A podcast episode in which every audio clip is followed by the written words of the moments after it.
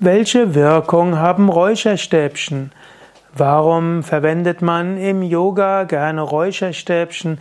Warum werden im Buddhismus und im Hinduismus Räucherstäbchen verwendet? Räucherstäbchen haben einen besonderen Duft, der erhebend ist und der für die Meditation zuträglich ist. Die Räucherstäbchen haben also als Wirkung, den menschlichen Geist in eine meditative Stimmung zu bringen, auch eine Stimmung der Anbetung und der Verehrung.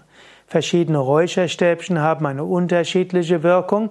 Manche sind mehr frisch, manche machen mir den Geist klar, manche befähigen mehr zur Konzentration, manche Gerüche sind so ein bisschen mehr mit Liebe und Ehrerbietung verbunden und mit etwas, ja, du kannst dir das aneignen und du kannst auch spüren, verschiedene Räucherstäbchen auszuprobieren und so merkst du, welche, Räucher, welche Wirkung die Räucherstäbchen auf dich haben.